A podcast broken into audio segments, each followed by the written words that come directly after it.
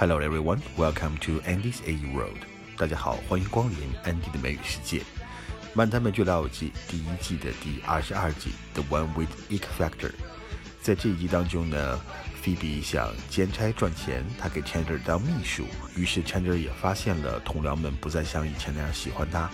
另外呢，Monica 约会了一个高二的学生，也给这一集创造了很多的笑点。首先，我们来听到第一个对话。第一个对话里面，Ross 他有一个 beeper，这个 beeper 响了以后，大家都问他你要这个 beeper 干什么？那 Ross 回答呢，这是为了 Carol 如果要是生产的时候，可以很快的找到它。我们先看一下第一个词，就是这个 beeper。可能啊，现在的年轻人已经不知道 beeper 到底是什么东西了。在上个世纪九十年代，这个是非常潮的东西，它的学名应该叫做 pager。I still remember my first pager is a digital one。当时我那第一个寻呼机就是 digital，就是数字的，呃，上面显示第一条就显示 page one，然后呢，第二条是 page two。当时我还说啊，这是第一页、第二页，后来才知道，那么 page 当动词就有在公共系统上呼叫，或者是用传呼机来传呼某人的意思。那么 page one、page two 就是第一条传呼，第二条传呼。大家在问 Ross 为什么需要这样一个传呼机？Ross 说，It's for when Carol goes into labor。这个短语 go into labor 就等于 be in labor，它的意思就是 give birth to a child，生孩子。它属于 euphemism，就是委婉语。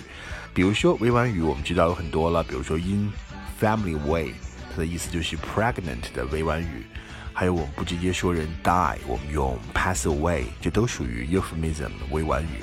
说到这个 into labor 或者 in labor，好像我记得以前看过一个笑话，就是在讲这个一个中国的老人移民美国投奔女儿，开始苦练英语。有一天，女儿的一些白人同事来访，大家聊天儿啊，那老头子在一边听他们说话啊，好像好来练这个自己的听力。那他听到一个女儿的朋友说，他的某个女同事说，She is in labor today。啊，老头终于听到了熟悉的词汇，大声的说，I'm in labor all the time while I was young。他还以为 labor 是劳动呢啊，所以大家都哇，你在说什么？Be in labor, go into labor, give birth，生孩子，委婉语。 What are you playing with? Oh, it's my new beeper. What the hell's a paleontologist need a beeper for? Is it like for dinosaur emergencies? Help! Come quick! They're still extinct. No, it's for when Carol goes into labor. She can get me wherever I am. You know, all she has to do is dial um, 55 Jimbo. A cool phone number and a possible name for the kid. All right, next conversation. Phoebe got a part-time job as Chandler's secretary, so she answering the phone. Phoebe 充当 Chandler 的临时秘书，她接电话的时候就说了这样一句话：“I will see that he gets the message.” See that 就相当于 make sure，保证能做到。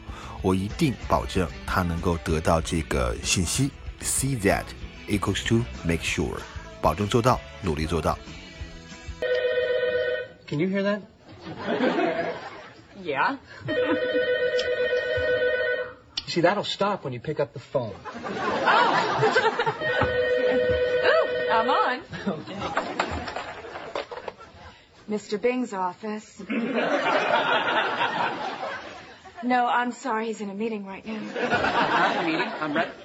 Will he know what this is in reference to? And he has your number. All right, I'll see that he gets the message. Bye bye.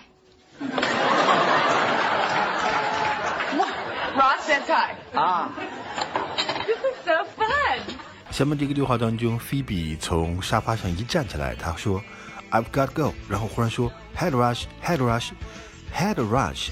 就是指的一下子站起来以后头晕那个感觉，我们中文就翻译成：“哎呦，这一下起猛了！不管你是坐在那里还是躺在那里，忽然站起来，忽然坐起来，感觉头晕，那就叫做 head rush。” Ooh, oh, I gotta go. Whoa, oh, head rush. Oh. One more and then I have to go.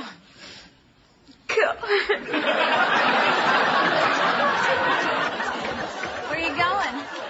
Um, oh, I got a birthday party with some work people. Work people.